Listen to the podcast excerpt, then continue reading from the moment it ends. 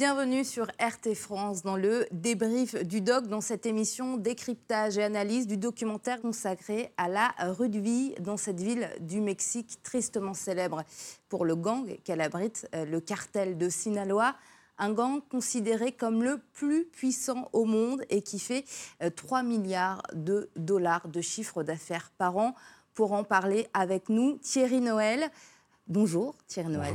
Vous êtes euh, historien et auteur de La guerre des cartels. Merci d'être avec nous euh, sur RT France. Merci à vous. Alors vous avez euh, bien évidemment regardé ce reportage, vos impressions, qu'est-ce que vous en avez pensé? C'est un beau reportage, c'est pas facile d'en parler. C'est déjà un mérite d'oser aller à Culiacan, hein, qui, est, vraiment le fief du, cartel de Sinaloa. On est au cœur historique du, trafic au Mexique. C'est dangereux, donc encore une fois, c'est courageux de le faire. Et euh, ce que j'ai particulièrement apprécié, c'est euh, de montrer à quel point finalement c'est sinistre, c'est sordide, et qu'il y a vraiment peu de glamour dans, tout cela. Alors, après la vision de ce reportage, on a de la compassion pour la population qui vit au milieu de, ces dangereux euh, narcotrafiquants, peut-être parfois de connivence, certes, mais est-ce qu'ils ont vraiment le choix? Non, effectivement, il n'y a aucunement le choix. Euh, dans le cas en plus du Sinalois, on parle de générations et de générations de, narcotrafics hein, qui sont succédés depuis presque un siècle euh, maintenant. Il n'y a absolument pas le choix. Il faut de toute façon collaborer d'une manière ou d'une autre, directement, indirectement. Évidemment, chacun peut choisir quelque part euh, son degré d'implication. Mais il ne faut pas se faire d'illusions, il n'y a pas le choix, que ce soit pour la population comme aussi pour une partie des autorités hein, qui sont obligées de suivre le narco, sinon sous peine de mort, hein, évidemment. Alors, on, l'a vu hein, tout au long de, ce reportage, Jésus Malverde, qui occupe une place très importante auprès des narcotrafiquants d'Amérique du Sud. Un saint pour eux, d'ailleurs pour beaucoup d'autres Mexicains. Un vent d'en dire plus. Euh, je vous laisse regarder cet extrait du documentaire. Au Mexique, il y a des centaines de milliers de ces adeptes qui viennent à ce temple et demandent de l'aide. Beaucoup d'entre eux reçoivent ce qu'ils demandent.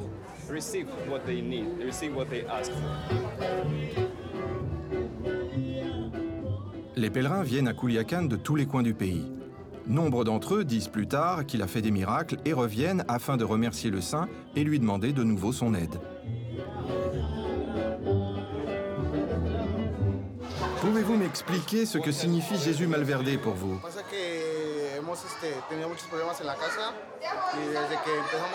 En fait, euh, nous avons beaucoup de problèmes à la maison.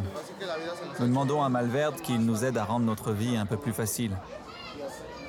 Nous sommes de Mexico, nous, sommes venus ici pour la première fois il y a six ans. Quant au tatouage, j'ai souvent demandé de l'aide à Malverde pour moi-même et ma famille. Et en retour, je lui ai promis de faire un tatouage avec son image s'il nous aide. Et depuis, j'ai beaucoup de respect pour lui. Je vais le vénérer jusqu'à ma mort. Jésus Malverde, pas reconnu par l'Église euh, catholique, mais vénéré par des milliers d'adeptes. On ne sait d'ailleurs pas s'il a vraiment euh, existé, mais on a vu hein, ce jeune homme qui avait Jésus Malverde euh, tatoué sur son avant-bras et qui le dit explicitement, je vais le vénérer jusqu'à ma mort. Pourquoi? Pourquoi Jésus Malverde est-il si vénéré au Mexique? Alors effectivement, on ne sait pas si c'est un personnage composite hein, ou s'il a vraiment existé ou plutôt, a priori, on l'a construit sur, euh, sur des personnages de bandits et narcotrafiquants de, très anciens ou mythiques euh, mexicains. Alors, le culte des saints, ça a toujours été important au Mexique, qu'il soit reconnu ou pas officiellement. Euh, quelque part, il n'est pas surprenant, vu l'importance du narcotrafic, qu'on ait vu émerger un saint narcotrafiquant. Il fait partie hein, de cette ferveur populaire. on lui demande un grand nombre de faveurs de toutes sortes. Il y a encore une dizaine d'années, on lui demandait surtout euh, de la réussite dans le narcotrafic. Depuis qu'il y a vraiment une, guerre, déclarée hein, à la fois de l'État et euh, des cartels entre eux et que le, Mexique vit une tragédie, on lui demande surtout de survivre. Et euh, effectivement, vu le, massacre hein, que connaît actuellement le Mexique, c'est devenu très important. Alors c'est étrange hein, de voir cette population justement qui vit dans la crainte, hein, parce qu'ils ont peur hein, de, ces trafiquants, et être fasciné par ces mêmes euh, trafiquants, c'est quand même un paradoxe. Exactement, c'est fascinant, ça attire, euh, on en a besoin, c'est une source de revenus essentielle, euh, en particulier dans, une région comme la Sinaloa. Et en même temps, effectivement, on vit dans la terreur, et encore une fois, on n'a pas vraiment le choix. Alors l'actualité à, à hein, c'est la capitale de Sinaloa, c'est cette arrestation avortée, celle d'Ovidio Guzman, le fils de celui qu'on surnomme euh, El Chapo, qui est d'ailleurs actuellement incarcéré aux États-Unis. Une arrestation qui a fait beaucoup de bruit, hein, des scènes à, l'arme lourde, hein, véritable scène de guerre. Au total, 13 morts. Et la violence était telle que la police a dû abdiquer et a libéré euh, Ovidio Guzman. Est-ce que c'est un aveu d'impuissance? Est-ce qu'à l'heure actuelle, euh, les narcotrafiquants sont plus puissants que la police mexicaine? Alors, c'est même pire que la, simple police, ça implique aussi l'armée et une force de récente création hein, du gouvernement, la garde nationale. C'est-à-dire que ce sont bien toutes les institutions de sécurité qui ont été humiliées. Alors, oui, c'est une humiliation. C'est malheureusement pas si extraordinaire que ça. On en a vécu d'autres. Hein. Il y avait c'est ce qu'on appelle en général un narco-bloquéo, hein, quand, des, quand des trafiquants euh, empêchent l'arrestation ou euh, l'exfiltration d'un trafiquant. On en a vécu un en 2015 qui avait été tragique, hein, déjà à Guadalajara, dans la, capitale du Jalisco. Cette fois-ci, tout de même, c'est vrai que c'était très important, c'était massif. Euh, on a même vu des convois de véhicules venir euh, converger en fait à d'autres États vers Culiacan pour euh, prêter main forte aux narcos. On s'est aussi attaqué aux familles des militaires qui étaient dans des lotissements du nord de la ville, hein, qui, ont été, qui ont été pris d'assaut par les narcos. Il y a eu finalement, toute proportion gardée, eu égard un respect pour les victimes, il y a eu finalement peu de victimes, ça aurait pu être bien pire. Le gouvernement a fait le choix de, lever l'opération, justement pour éviter qu'il y ait beaucoup plus de victimes. Mais oui, certainement, c'est une humiliation. Et oui, les narcos ont bien montré, en tout cas ceux du cartel de Sinaloa, qu'ils avaient une puissance de feu et de mobilisation extraordinaire.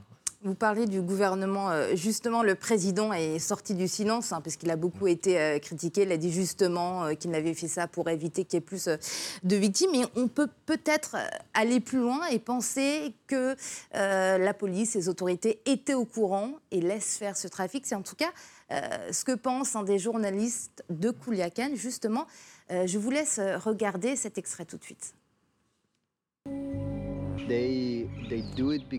Les fermiers le font parce qu'ils ont besoin d'argent.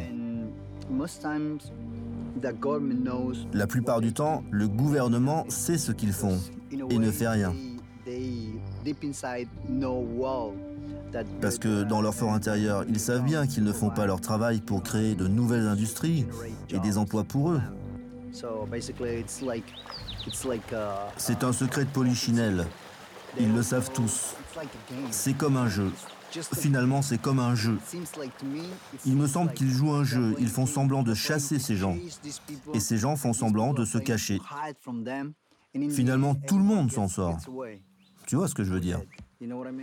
Que pensez-vous de ce que l'on vient d'entendre? Policiers et autres corrompus, je rappelle, ce sont des propos tenus par un journaliste qui connaît très bien Kouliakan, qui est né là-bas, qui, qui a vécu et qui vit encore.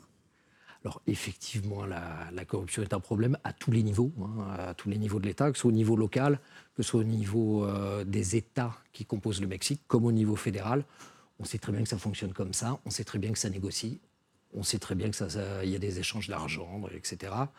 Dans le cas de l'actuel gouvernement, euh, il n'y a encore rien de démontré. Ça a pu euh, être le cas par contre pour des gouvernements précédents. Dans le cas de cette opération même, il semblerait plutôt à l'inverse qu'ils ont essayé tellement d'éviter qu'il euh, y ait des fuites et des filtrations que c'est peut-être ça qui a posé un problème. Mais il est sûr, par exemple, qu'au euh, moment de l'opération, on ne pouvait pas compter sur la police de l'État ni sur la police municipale, qui, euh, c'est notoire, sont sous contrôle du cartel. De toute façon, on le voit hein, euh, pendant le reportage, l'équipe de journalistes de RT qui a fait ce, documentaire a été prise à partie par des bandits de, de Le journaliste d'RT le dit explicitement, la police était au coin de la rue et n'a rien fait. Et ça arrive même des fois que ce soit la police même qui le fasse, qui agisse aussi pour les, pour les truands. Il y a une confusion absolue hein, actuellement entre forces de police locales en tout cas et, euh, hein, les, tueurs les tueurs du cartel. Ce sont malheureusement souvent les mêmes. Alors, c'est bien sûr l'appât du gain hein, qui fait autant de membres euh, dans ces cartels. Quand on connaît le salaire euh, moyen, la tentation d'être un narcotrafiquant hein, peut être euh, très grande. La pauvreté, la précarité est très présente dans, ces quartiers. Hein. Chercher à arrêter un peu les capots des capis et ne pas créer de l'emploi, des logements, de l'espoir, est-ce que ça ne revient pas un peu à brasser de l'air? Effectivement, on parle toujours, hein, il faudrait des solutions de fond. C'est d'ailleurs ce que l'actuel gouvernement a proposé. Euh, va-t-il le faire? Va-t-il réussir? Euh, ça, on ne sait pas encore. Euh, il faut d'un côté, il y a bien sûr une part de répression, il faut essayer de contrôler hein, et de réprimer euh, ces organisations. De l'autre, il est clair que tant qu'il n'y aura pas une politique de fond euh, pour essayer de développer ces régions-là, on n'y arrivera sûrement pas et on n'arrivera surtout pas à couper le lien entre les narcos et la population. Alors il y a une prédominance des cartels mexicains en Amérique. Est-ce qu'aujourd'hui on peut imaginer une connexion en France? Oui, oui, oui. dans le cas du cartel de Sinaloa, on sait qu'il a des projections dans le monde entier. Euh, l'Asie, l'Afrique, euh, l'Océanie, euh, l'Europe aussi évidemment, notamment à travers les Pays-Bas ou l'Italie par exemple. Donc ça veut dire que la drogue produite du cartel Sinaloa est distribuée en France? Bien sûr, oui. Alors, qu'en est-il de la coopération justement entre les autorités mexicaines et américaines, vu qu'il y a une prédominance de ces cartels mexicains aux États-Unis? C'est compliqué. Euh, beaucoup de corruption d'un côté, hein, du côté mexicain, ce qui rend compliqué la collaboration. De l'autre côté, les États-Unis ont parfois des positions ambiguës euh, ou des agendas qui sont autres que ceux de la lutte contre le narco. C'est-à-dire que c'est aussi un moyen d'influence, il hein, faut dire les, choses comme elles sont, c'est aussi un moyen d'influence des États-Unis et qui euh, peuvent commettre soit des erreurs, soit des fois avoir des politiques beaucoup plus contestables. Euh, en soi, la stratégie hein, de lutte anti-narco est définie par les États-Unis, qui sont parfois très critiques contre les gouvernements locaux, mais en fait qui, eux, appliquent ce que leur disent les, Américains en soi. Actuellement, hormis les autorités, quel est l'adversaire du cartel de Sinaloa? C'est un cartel créé hein, au début des années 2010 et qui a vraiment le vent en poupe, qui est le cartel Jalisco Nueva Generación, hein, de l'État du Jalisco, qui est basé euh, dans l'État du Jalisco et euh, sous le contrôle de quelqu'un qu'on appelle El Mencho, qui est devenu récemment le nouvel ennemi public numéro un aux États-Unis à la suite d'El Chapo.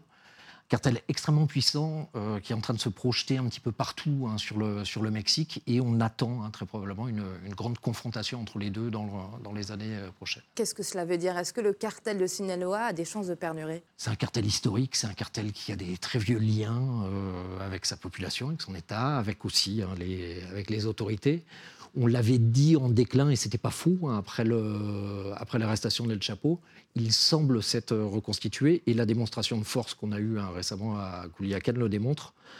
Euh, à côté, le, fait est que le Jalisco est le premier à avoir vraiment réussi à le contester hein, depuis une trentaine d'années.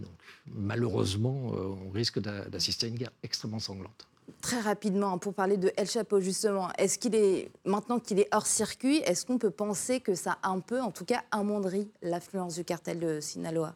Non, ça l'a rendu probablement plus discrète. Euh, El Chapo était responsable de quantité de conflits, de guerres internes du narcotrafic ces, dernières années, euh, qui, que les narcotrafiquants eux-mêmes, un certain narcotrafiquant eux-mêmes, euh, jugeaient que c'était fondamentalement excessif et que ça ne servait pas au business. Euh, le cartel de Sinaloa n'est sûrement pas affaibli. Il va maintenant pouvoir agir normalement plus discrètement. Merci Thierry Noël d'avoir été euh, avec nous. Je rappelle que vous êtes historien et auteur de La guerre des cartels. Merci. Quant à vous, merci de nous avoir suivis. Je rappelle que c'était le débrief du doc, un documentaire à voir ou à revoir sur notre site internet rtfrance.tv et un podcast. Merci.